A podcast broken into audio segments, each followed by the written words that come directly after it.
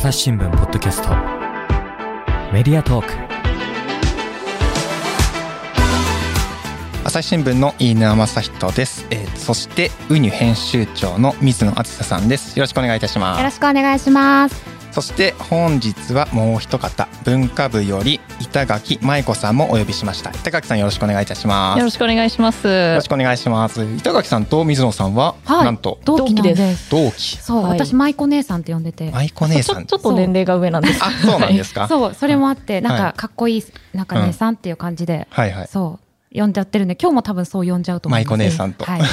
2008年入社の同期なんです。そうそうはい。はい。ああなるほど。じゃあもう当時の入社した時の雰囲気とかもまだ覚えてますか？いや、でも、経ったね、時間が。経ちましたね。経ちました。まさかその時には私がウィズニュース編集長になるなんて、はい思っても見ずみたいな。本当に、同期みんな驚いてると思いまあす。そうなんですか、うんはあなるほどねじゃあそんな同期二人とはい。いい沼で送っていきたいと思うんですけれども、えっと、本日はなんと、えーなんとというか、朝ポキのね、あの、はいはいコミュニティの方でね、あるツイートがありまして、ありましたね。書評委員って何者なんですかみたいなうんうんツイートがあって、うんで、よくよく考えてみたら、確かに僕たちも知らないってなったんですよね。そう。はい。そういえば、ね、土曜日の結構な枚数をはい。占めている読書欄っていうんですか、うん。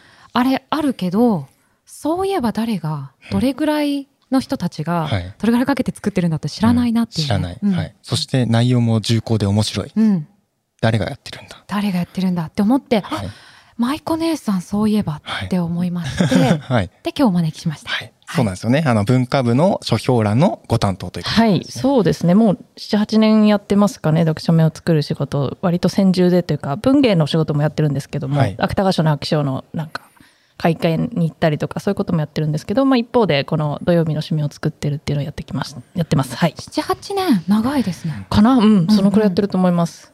大体皆さんそういうぐらい長いスパンでやられるんですか、えーっと、私はとりわけ長いんですよね。文化部もう10年ぐらいいるので、はいうんうんそれ割とあの長寿型なんですけども、まあ一回は読書面やる文化部来るとやる人が多いかもしれません。やっぱり仕事の基本的なとこも結構あるんですよ。ななっていうのはつまり文化部ってものすごくやっぱり他社の知識人の方々、作家の方々との原稿をやり取りするっていうのがすごく大事な期間を占める仕事なので、まあ記者ってね、あんまりそういうこと習わないじゃないですか、記者やってる時とかって。地方にいるときはやっぱり自分で現場に行って取材して、自分で書いてデスクに見てもらってっていうのですもんね。そうなんです。なので、まあ、ど作家さんとどういうふうに、その一文字一文字、こここ書いていただきたいんですが、どうしましょうとかっていう相談したりとかっていうので、まあ、なかなかそれはそれで編集者のスキルがいることなので、うんうん文化部にいるとやっぱり読書面の仕事ってすごくそういう意味で、なんていうか、やっとくと便利だよね。便利っていうか、あの、勉強になるあの場所ですね。うんなるほど。じゃあ記者だけど、じゃあはい編集者っぽいことにしてる。半分、ほぼ、うんあの、編集者みたいな仕事してます。そっか、一応それでも記者っていう肩書きでってわけなんですね。かうん書いたりもするしってことですね。うん。うんそっか、じゃあなかなか結構会社の中でも特殊な仕事の方に入ってきますね。そうだと思います、社会部、政治部、経済部の皆さんとはちょっとまた違ううん別種の仕事をしております。なるほど。で、その、まあ、7、8年やってるということなんですそもそもその前はどんな経歴なんあそうですね、そもそもはですね、まず先ほど申し上げた通り、2008年入社で、最初みんなあの地方にあの、はい。総局行くので、私はですね、最初が富山に富山。3年いて、その後山梨2年いましたかね。うんうん。で、5年であの終わって、えっと、東京文化部にその後はずっとおりまして、はい。あの文化部来ると最初はですね、あの、テレビを担当しろっていうのが大体1年生の仕事で、はい。まあそれはまあ NHK の会長人事とかすごいまあ忙しいことが多いので、まあ1年生が突発的なことも起こりそうだしね。そうなんです、そうなんです。テレビだだと。ちょっと楽しそうって今一瞬思ったのそういうわけではない。ね楽しいパートもだいぶありまして、あの芸能人会いたい人に会えるとえーいう特権はありました。例えばどなた？ええいろんな人あったんですよね。えっと、思い出せないな。えっと、あ、渡部篤郎さんってあの、かっこいい俳優さんいますよね。はいはいらっしゃますね渋いですね。渋い一番最初にその方が出て。渡部さんとかも、ちょっと会った時、そっとしそうになりましたし、はい。あとあの、お笑いのサマーズって言いますよね。はいはいはい。がもうなんか、取材がもうずっと目の前でコントをやえー、って。くれるみたいなぐらえい、本当に楽しませてくれるっていう感じで、はい。昔すごい好きだったのでなんかめちゃめちゃ嬉しかったっていうのはありましたね。なんかそういう華やかなイメージがね、そう。こうありますよね。はい。うんうん。そしたら NHK 人事とかっていうなんかちょっとそう。ドロドロした話。そういうのも忙しかったりもしながら、っていうのを1年私はやりましてただもともとあの私は文化部来た瞬間からとにかく文学が好きなんですっていうことをですねアピールしていまして、うんうん。まああの希望通りやりたい文芸の担当をやらせてもらえて、まあ、それと並行して読書面もあのあのやるようになってでそう78年っていうのが今現在ですね。私の舞子姉さんのイメージはすごい読書家のイメージで、あそうですか。そう SNS でもこのおすすめの本をあげてたりとかするイメージだから、やっぱ好きなのが仕事になったんだなっていう印象ですね。うんむじゃあ昔から読書が好きででも文化部文でやりたいって思いがそうですね。なんか入社試験の時もあの文あの読書面作りたいんですっていうのを言ってました。あそう。すごい。そうなんですか？入社の夢を叶えてる。本当だ。でもなんかもうその面接してる人は社会部の人とかだからそうですよねいやいやそんなん絶対なれないからって言われて もう夢を打ち砕かれつつ。はい。そう。まあでもなんか叶いましたね。本当言ってれば、言い続けてればうんうんうん。叶うかなと思います、なぜそんなに読書にハマってこの読書欄っていうのが好きになったんですか？そうですね。なんでなんでしょうね。まあでもそれこそ私、はい。子供の時から書評欄って毎週分かんないなりにすごい読んでて、あとなんか分かんないけど書評書写経したりしてたんですよね、え？ーなんか文字写し取るみたいなことやっててはい。唐谷浩二さんとか今もあの書評員やっていらっしゃいますけれども、はい。あの唐谷さん哲学者ですが文芸費用あの日本近代文学の起源っていうすごい名著があるんですけど文学好きはまあ必ず読む本があって、はい。まあ、そういうのとか大学生の時に読んでこうなんかはあもうなんかすごいこう これだって思ってしまってですへねー。そ感銘を受けてたんですね、うん。うん。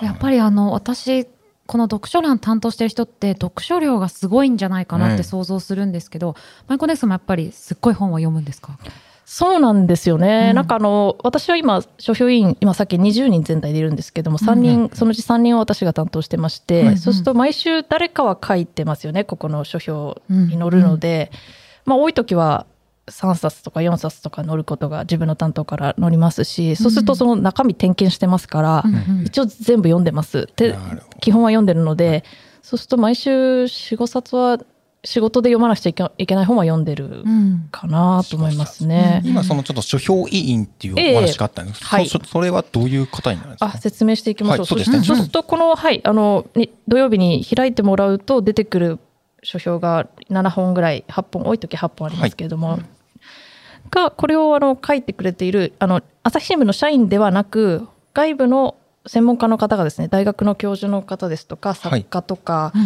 んえーライターの方とか書評家の方々この人たちが書評員と呼ばれます。うんでこの方たちが今20名います。うんうんはい。まあ、ジャンル様々で、はいえっと、まあ、文芸もからですね、まあ、文芸もあの、純文学とエンタメに分かれますし、あ文芸、政治、経済、歴史ですとか哲学、それから美術、ノンフィクション、サブカル、歴史みたいな感じで、なんとなくこう、いろんなジャンルを網羅するような20名の方を毎年選んでいまして、あ、任期は2年なんですけども、半分ぐらいが大体だから、あの、1年廃線というか。廃線というか、はい、うん。いなくなって、えっと、新しい方をお迎えして、えっと、常に20人ぐらいをキープしてるって感じですね。へえそのじゃあ専門家の方たちが、うんその書評というかその本の内容とか要約して書いていてくださそうです。うんまあ、本の読書案内であったりとか、批評であったりする内容のい。ですよね、書評というのは。うんはい。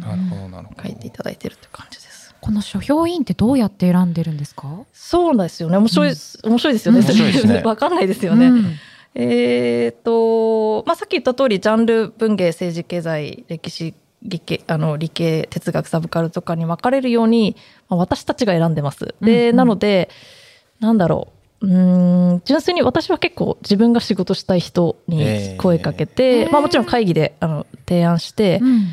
あそれだったらいいんじゃないっていう感じでジャンルがきちんとばらけるように選んで打診して OK いただいてななって人気2年でなっていただくって感じですね。うんその書評委員の方々がだいたい毎月何本ぐらい出してくださる？理想ははいお願いしてるのは月にできれば2本書いていただきたいってお願いしてます。うんうん多い方だと多分2本書いてると思いますね。で、少ない方でも多分3週に、3週間に1本は書いてくださってるかなっていう感じです。うんそれで埋まります、大体。うんうんなんというかあれですか出したくさん出していただける分には全然構いませんよっていうそういうスタンスなんですかこれは。まあ、それもバランスなんですけどね、うんあの、全体で溢れちゃっても困るので、えっと、予定表が溢れ、今ちょっとすごい詰まっちゃってるので、はい。この2冊書きたいっておっしゃっていただいたら、それちょっとどっちかにしましょうかっていうようなコントロールも、はいあのキュレーションもえ担当者を通じてやりますし、はいまあ、編集長の考え方もにもよりますし、うんうん決めていくっていう感じです。へえなるほどですね。そっか。じゃあちょっと例えばなんかなんか他昔の書評をちょっと少し読んでみたりしましょうかね。あ、どうぞどうぞ。はいいいですか？ちょっとまあ僕もここに来るまでなんかパラパラと見てておちょっと面白いなと思ったのがイタリア料理の誕生キャロル・ヘルストヘルストスキー著っていううんうんやつがあって、うん風味豊かなオリーブオイル色鮮やかなパスタ地域で異なる小さいワインコクションジェラートそして香り立つエスプレッソタイトルはこんな料理の背景にある豊かなイタリアの自然古代からの伝統卓越した料理人の技などを期待する人も多いだろう。だが本書は全く趣を意にする。行政文書レシピを読み込み本書がたどり着いたイタリア料理誕生の最大の背景はなんと食の欠乏だ。ここから考えなければ、なぜあれだけイタリア人がマクドナルドの出店に抵抗したのかが説明できないと著者は言うと。うんなんかもうここだけで、え、そうなんだっていうう、んちょっと、これどなたが書いてる書評なんですか？これは、えーうん藤原藤原達史さんですね。はい。京都大学准教授、うんうん食農思想史うんという方。うんいや、ちょっとここで、書評欄で読まなければ多分僕出会わないだろうっていうような本だったと思うんですよね。本当にそうああ、そういうこと。あ、はい。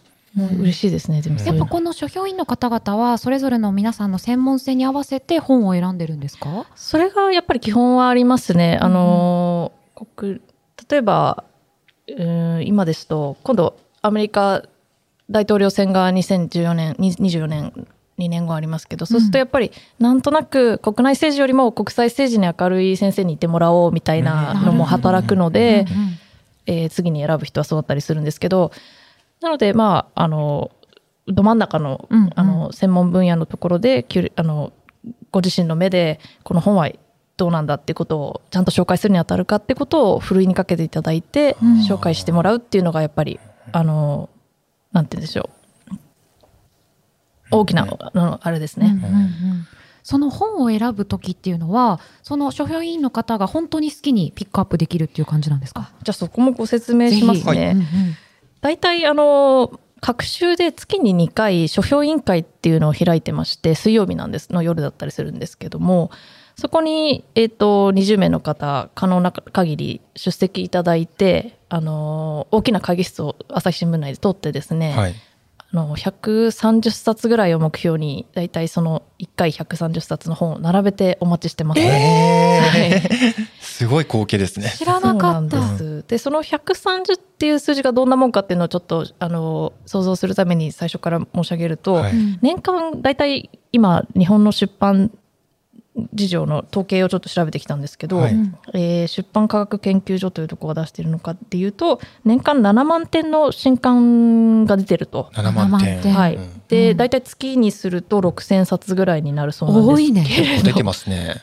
多いですよね。多い多いこの出版点数ってどうなんですか？増えてるんですか？さ減ってるんあですか？の割と増えてるんであ、すよね。増えてるんですね。今出版結構不況だと言われる中でも。とは言われるんですけどやっぱり点数でかすなんとなんていうかこう新刊がたくさん出てるよっていう。うんうんうんそう出版不況とも反比例するように点数は割と多くなったりしていうん。て、うん。ですけどまあそうそうすると月6,000冊ありますから、うん。そこからその2回に、えー、2回だか130だから260冊ですよね、を,、うん。はい。を我々が一応下よりしてるといいますか、うんうん。はい。より分けてるっていう感じなんですけど、まあ、その基準としては、まあ、いい本を選びたいわけなんですけど、うん。はい。外すものとしてはやっぱ自費出版だったりするものですとか、うん。あまりにも小出版でジンみたいなあの、うんうん。ものだったりすると難しいかなということとあとはやっぱりこれ見て買っていただいて消費者の人があの読者の人たちが買い買い手に取りやすい本がいいなっていうところもあるので、うん。5000円とか6000円とかするとちょっと、うん、外そうかなって思っちゃいます。価格もポイントなんですね。そうですね。うん。まあ、それから同じ著者が1年以内に2冊目を書いてらっしゃる時もあるんですけどもそれはちょっと残念ながら、うん。あの書評が載ったものに関しては同じ著者は外してます。なるほど。うんで、えー新刊のみですので例えば文庫とかそういうのは入ってこないってことになります。あるいは、えーあまりにもこう実用書なんだろあのなんか1秒で分かるなんとか一秒でですかなんか株ではい儲けようとか、はい。う。とかそういうのはやっぱりちょっと違うかなということで外していくと。うんで130冊ぐらいをやっぱり選んでお待ちしてるという感じですね。でその部屋に着くとその書評員の皆さんが花丸二重丸丸っていうのありまして、うんはいどれが一番この中で自分が取りたいかあの落札したいかっていうのをあの投票してもらいまして、はあはそれで、まあ、花丸がこう競合したらそれこは譲り合いとかもあるんですけども、あはい。それであの手持ちの本っていうのがそれぞれ書評員の皆さんがないくつか10冊とかぐらいですかね前後ぐらい常にありまして、そこからじゃあ読んでみてやっぱりこれが一あの今月は一番書きたかったっていうことで担当者に言ってそれが書評になるっていう感じです感じですねじゃあ。書評の候補をその委員会では選んでそうですピックアップして持って帰って実際に読んでこれで書くぞってなることなんですね。はあそれを2週間に1回やるんですか？そうです。それはでも選ぶ側とするのも文文化部委員が選ぶんですよねあその130冊お待ちしてるのは、はいあの私我々が選んでます。大変大変な作業。2週間に一遍それを何人でやるんですか？それを、えー、と専従でやってるのが私みたいに読書面ばっかりやってる人が4人ぐらいいますかね。だからうん。プラスで、えー数人、はい。他の仕事も兼務しながら読書面関わってくれてるメンバーもいるので、はい10人はいない。8人ぐらいかな。え？でやってるっていう感じ ですかね。い。やー。なんか日本で一番本に詳しくなるんじゃないですか？本当ですね。いやーそう。本屋さん行って見たことない本はないって思います。え本当ですか？なんあこれあこの間だったなとかはあはあ。とかなんか本屋さんで新たな出会いがないってすごい。ね、なんかちょっと人生が。うん。全然違う人生だね。すごい。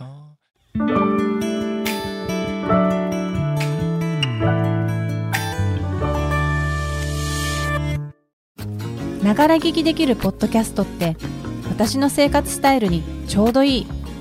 朝日新聞のニュースレターに登録すると編集者が厳選したニュースがメールで届くよ。思いがけない話題にも出会えるよね。ちょっと新しいニュースの読み方。朝日新聞。基本的にはあの新刊なんですかやっぱり？そうです。あの、さっきも言った、あの、この真ん中の書評欄で取り上げてるのは新刊のみです。新刊のみ。はい。はい。そういうのをじゃあ毎月なんか新しい本がこれっていうのはなんかパワーっと一覧できるようなサイトとかそういうのがあるんですか？あ、そう、それはですね、うん。そのどっから選ぶかってことなんですけど、まずあの出版社の皆さんもここに載せていただきほしいって思,、われるので、あの憲本いただきます。あのたくさんの数いただいてて本当に嬉しいお試しの方みたいなそうです、そうです。見本ができたりすると、あの、編集者の方が、これ載りませんかねっていう感じで、あの、送ってくださると。はいで、それが大体半分ぐらいあって、プラスで我々も買いに行きます。あの、本屋さんに買いに行って、で、それを合わせて、より、またそこから、あの、ふるいにかけていって、130冊が選ばれていくっていう感じですかね。じゃあなんかどこかのサイトに新刊リストみたいなのがあって、で、そそなんとなくこういう本かなとか想像して振り分けるとかじゃないんですね。じゃないんですね。そうなんです。あ、でも、あの、純実はですね、あの、純駆堂の本店、池袋の本店さんが我々こう、あの、パートナーっていうか、あの、全面的に協力してくださってて、その月に、あの、出た新しい本の新刊の、これ朝日さん好きそうだなっていう本を取りためてくれくださってるんですよ。で倉庫に待っててくださってるので、うんうんそこの山から我々が担当が行って、あの、あ、こ今月これ入れよう、これ入れようっていうので、か買い出しに行ってるっていう感じです。買い出しにそう。なかなかね最近は本像と違った。ねうん。なかなか本屋に足を運ばないっていうね時代の中でね、うん。はい。そうか。すごいおも想像以上に人力というか 本当ですね。うん。マンパワー的な。本当に。ということはやっぱ本を読むスピードはめちゃめちゃ速くなりました。そうですうね。ん。なんかよし、良かれ悪かれなんですけど、それが、なんか最近、だから趣味で本を読もうとすると目がすんごい滑っちゃって滑っちゃう。どんどん先に読むようになっちゃうんですよだから全然味わえないみたいな小説とかなんか校閲してやろうみたいなこうすぐすぐ内容をリ把握しようみたいな感じな目になっちゃってて。はい。ちょっとや、うん、良くないなと思ってるんですけどね。そうなるとでもあれですね、仕事とそのプライベートの読書っていうもう境目がなくなってるんですね。それはちょっとあるかもしれません。うんなんか趣味で読んでたりするしてもあこれなんかの企画にできるかもなとか、頭のあの、はい奥の方であったりしますし、はい。うんうんそうなんです。面白いね面白いですね。いやーなんかでもそのさっき7万点って話がありましたけど本当私最近本屋さんに行ってもうん戸惑ってしまうというか、はいはい。新刊の数の多さに、ももうなんか2週間後に行ったらまあベストセラーとかそんな変わんなかったとしてもジャンルとかあの新刊って並んでるところのがもう顔が一掃するっていうか。おっしゃる通りで、あのうん平積みってもう本当に2ヶ月ぐらいでうんなくなっちゃうんですよ。でうん。なのであの実は書評も刊行から2ヶ月以内に載せるようにできるだけしてるんですね。なん。ですね。かというとこれ読んだ読者の皆さん買いに行っても本屋さんになかなかないみたいなのってやっぱり悲しいのでそこのスピード感も命なんですけど、うんいやおっしゃる通りやっぱりその回転がものすごく点数が増えたことによってふあの早まってるかもしれませんよなるね。なのでなんか選べないっていうか。うんなんかこれまでは結構私あのインスピレーションとかでジャケ買いとかもしてたんですけど、なんかあんまり面白くなかったらどうしようみたいな そうですね。そうで私大学時代より確実に本を読む時間が減ったので確かに。一だから冊一冊にかける時間をねそうなんか大切にした大い。事に読みたいとか思うと 余計にこう躊躇しちゃうっていうわかり中で、ますうん私結構書評欄で買うことあります。あ、そうですか。それうんそのためのやっぱりガイドブックガイドっていう思いもやっぱありますね、うん嬉しいですだからそういうふうに活用してもらえるのは。うんうんやっぱり紹介したい本っていうのは例えばどういうなんかあポイントがあったりとかしますか？そうですね、まあ、私に関して言うとちょあのものすごく文芸担当がすごく長いので政治経済ちょっと歴史とかそそっちの方面弱いんですけども、はい。小説はやっぱり、うん、自分が良かったって思うやつは、うん。はいご利用しましますね。あの担当担当のあのしてる書評員の人にこれすごかったですよね、はい。とかすごい喋って、はいうん。あの誘導して という誘導してとか結構話あの、はい。今金原ひとみさんにやっていただいてたりするともうすごくあのそこ一致するので、あこれ書きましょうよみたいな感じでワイワイ、うんうん、やってますけど。金原ひとみさんというのはどういうお方になるえあの芥川賞を日々にピアスでと、取ったあの、あーはいはい。あの金原さんが今、えーやってくださってあます。そんなすごい方もいらっしゃるんですねあ書評員に。なんかね書いてると読んじゃうし買いたくなっちゃうやっぱり、うん。嬉しい。本当なんかプロのね小説家の方が書評も書いてるっていう、うん。そうですねうん。本当。たまにあれですよねあの本屋に壁に貼ってありますよね。書評のこの新聞紙が。まんま、うんまんま。そうなんですよね。のまんま貼ってあって。あでも選ぶなんかこう助けになりますよね。なりますよね。書店に来た人からすると、はい。あ取り上げられてるんだとか、うんうん。誰々さんもおすすめなんだみはいたい。な、うん。うん。というやそのなんか選びにくくなったっていうのを聞いて今ああと思ったんですけど、はい。まあ、そその点数が増えたってこともそうなんですけど実はあの本って紙の価格もアップしてるので少し値段も高くなってるらしいんですよね。高くなってるんですね。そうかもしれない。輸送費もありますもんね。輸送費とか、紙のコストとかが、まあ、戦争も関係してるみたいなんですけど、うん。あのココストが上がってるのであ確実に本の値段が少しずつ上がっている。うん。っていうとやっぱり一冊ね高いもの最近文庫で1,000円超えとか結構ざらにありますもんね。あありますねそういえば、うん。うん、5600円700円ぐらいの時代がありましたよね、うん。昔は翻訳物だったりすると上下とかはい。なんか2500円ぐらい払ってる時ある ありますよねあります文庫なのに。うんうん。そうなんですよ。だからそういう意味でも確かに誰かに紹介されて絶対面白いって思えると通り背中を押されるっていうのはあるかもしれませんね。うんそうですよね。なんかこう推しの書評委員さんとかいるんですか？板垣さんの中で。推しですか？あでも担当が推しかな？そうそうですね。担当が推しってことになっちゃいますかね。うん。え今何人3人でしたっけえ担当してる私は3人担当してまして、うんうんえっと、先ほど名前が出た金原さんと、うんえー磯野真帆さん、はい文化人類学者の磯野さんですね。水野さんもはい。親しい。あ、そうなんですよ。そうなんですか。いや、磯野さんの書評すごい面白くて、はい。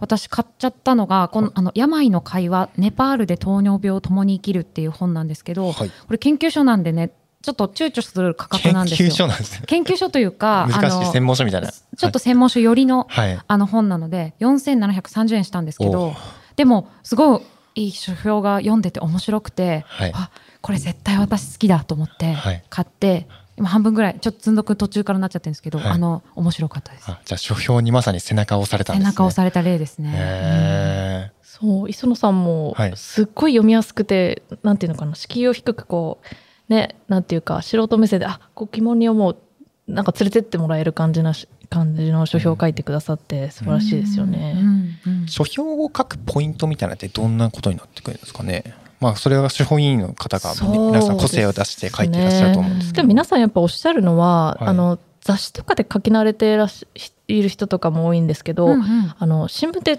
極端にやっぱ字数が少ないのでこれ一つとかって800字ぐらいなんですね。はい。うん800字って雑誌とかで言ったらものすごい短いんですけど、うんもっと1000とか2000とか書けるのでなので収まらないっていうのが最初まず あのそうですね。あの大変なとこですね。800字って原稿用紙2枚、原稿用紙2枚です。ねはいうん収まらないかもしれない、うんまあ読書感想文求められたらちょっと多いよって思っちゃう。そうなんかね中高生くらいだと多いと思ってたけど、はい今になると800そうです字って、ねうんしかもそれで一冊分のあの本の面白さとか批評ポイントとか盛り込んでいくってなると、ギュッて縮めるのが確かに難しそうですね。そうですね。うんまずは縮めるのが難しい。うんはいうんうんその他なんかありますかね？ななんだろう。なんかこのあらすじとかをどこまで書くかとかって人によるんですか？ああ、そうありますよねうん。まあでも多少がないとやっぱり小説とかだと取っかかりがなかったりもするので書いてもらいますけど、うんうんそうさじ加減ですよね。さじ加減うんすごく個性が出ると思います。出ますよね。書き方のなんていうかルールがあるわけじゃないのでしょうはいって。うんうんそれこそその司法委員さんの方からこの本を書きたいというふうなごご提案がありまして、で文化部さんが、まあ、じゃあお願いしますとなった時にじゃあ書評委員さんからその文章が届きました、はい。その届いた文章はどういうふうにこの掲載までたどり着くんですか？えそこそれがですねあのたあのさっき言った記者でありながら編集者みたいなことやってる特殊な人間なんですってことを会社内で、って言ったところにつながるんですけど、はい。あの担当してる私のような記者がですねあのデスクやったことないんですけど私まだ。あの、まあ、デスク的な立場になってそのたあの書いてくださった筆者の人と行数を縮めたりとか、えー、と本で内容ファクトチェックをしてここ書き直していただいたりとかっていうのを担当がやります。担当をやるんですか、はい。あら。あ。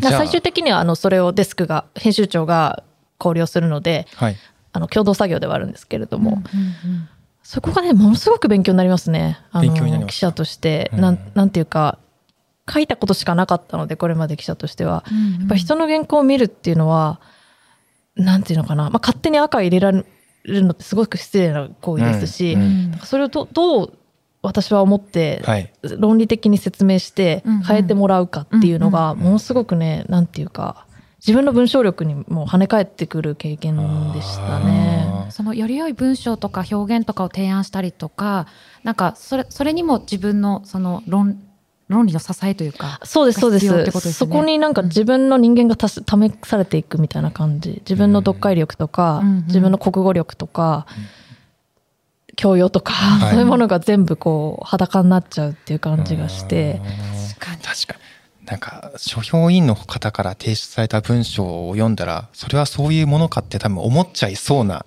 節ありますよね。それを一回咀咀嚼していや違うって跳ね返す、うん。うん。確かに。しんどそう。なんかその読者の目になって読まなきゃいけないってとこもありますもんね。そうなんです。うん。難しすぎてはやっぱりいけないし、はい。そうなんです。第一り読者の初めて読む人なので、うん。私が。私の国語力と私の読解力に全てがかかってるみたいなところがあるので。ということでじゃあそれを校閲編集するためにはその本も必ず読むと。一応、あの、建前上ははい。事前に読んでるっていう感じなんですけど、はい。まあ、時々ね、やっぱりあの、なかなか読み切れてはいなかったりもうんうん。して、そうですね。はい。あの、お急ぎで読んだりとか、はい。すいません、これ、ここどっから引用してますかね、うんうんうん。何ページですかね？とか、あの、著者の書いていただいた筆者の方に尋ねたりしする情けない場面もあったりするんですけど、はい。まあ、基本は自分でそれもややるのが理想ですね。はなんかこう書評員の方が選んだ本と自分の感覚好きな本との感覚が合う時は読んでて楽しいと思うかもしれないですけど全然別ジャンルの本とかが出てきた時って大変そうですね。そうですね、うん。なんかそういう意味であの私横尾忠則さんの担当もしてるんですね、あうんうん。美術家の、はいはい。アーティストの。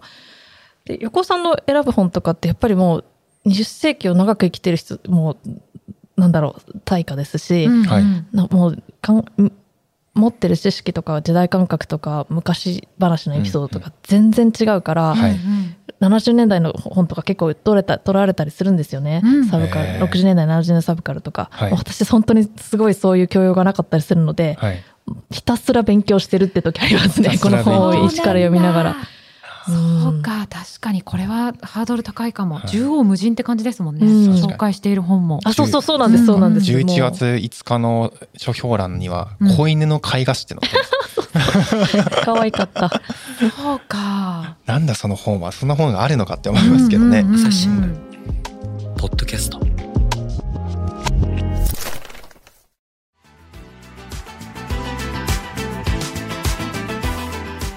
話はまだ続きますが、この続きはまた次回お送りいたします。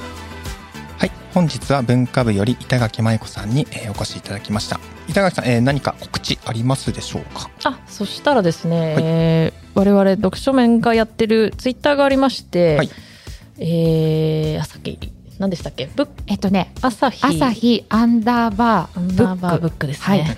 はい。こちらであのその土曜日の紙面があの掲載されたと同時にあのい一つ一つあのツイツイートしてますので、ははいい、うんうんここで最新情報がチェックしてもらえるかなと思います。フォローしてください。はい、じゃあ概要欄にその URL も貼っておきますので、ぜひこちらもえーご確認ください。本日はありがとうございました。ありがとうございました。リスナーの皆様、えー最後までお聞きいただきありがとうございました。えー今後も番組を存続させていくために、えーお力添えいただければ幸いです。お手持ちのアプリからフォローやレビューをしていただけると幸いです。それからツイッターの方でコミュニティも開いておりますので、ぜひお気軽にご参加ください。朝日新聞ポッドキャスト、飯沼正人がお送りいたしました。それではまたお聞きください。